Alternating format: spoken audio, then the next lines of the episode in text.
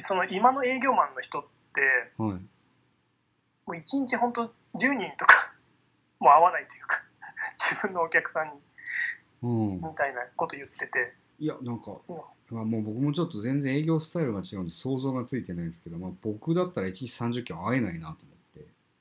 すげえあな。けどあれさあの今だとあの LINE とかもあるじゃないですかはいはいはい。で電話とかも別にああ、いいですよまあなるほどね。そうそうそう電話でも LINE でも全然はいはいはいはい OK で僕らの時別に LINE 流行ってなかったので、はいはいはい。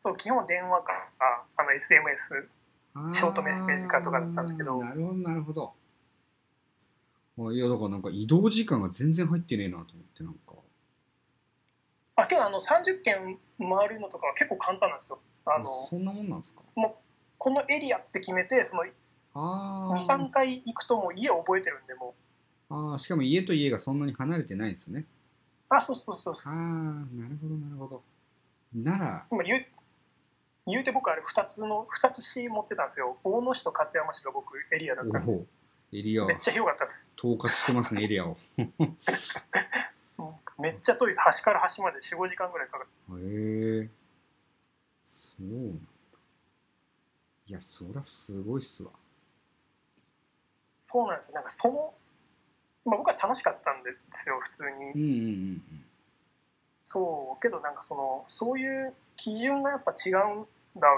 て言われてあああ基準あここで基準値の話出てくるんだと思ってああ、まあ確かに。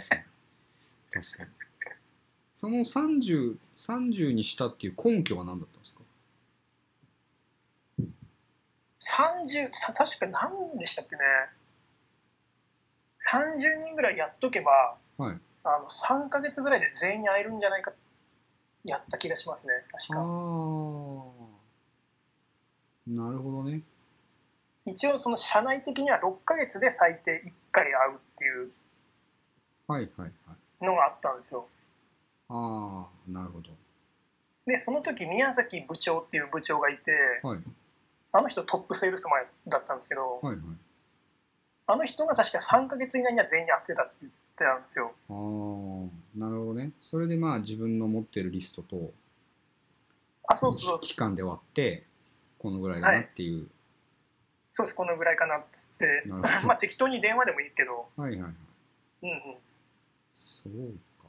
まあまあ、まあ、ふ考え方としては、まあ、普通というか、そうなん通ですよ常理通に常かなのっ考てえるという方かですけど、まあ、それをやるっひていうのが、すごいなっていもう日々の行動に落とすのが大変ですう。けどまあ、そうですね、そうですね。まあ、営業はそ、営業というか、仕事はそうですね。PDCA ですからね。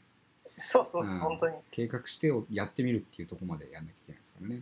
なるそほうどです。ね。そううです。ーん。けどまあ2、3回お客さんとか行くともう地図とか何も見ずに行けますからね、もう。あのそおうで客すさよんのやっぱ家族情報と車とね。はいはいはい。歴歴史と趣味とか全部入ってきますし。うんうんうん。それでまあ、え A さんの家行ったら、あ、近く B さんの家だなって、そのまま自然に行けるっていう話ですよね。あ、そうそうそう。うん、なるほどね。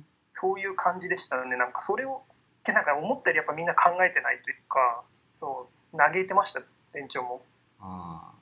いや、あのね、やっぱ営業職って誰でもできるから、はいマニュアルがないんですよね、どこも、会社って。そうっすね。うん、マニュアルがないから、そういう考え方とかロジックまで教えてくれないので、そうっすよね。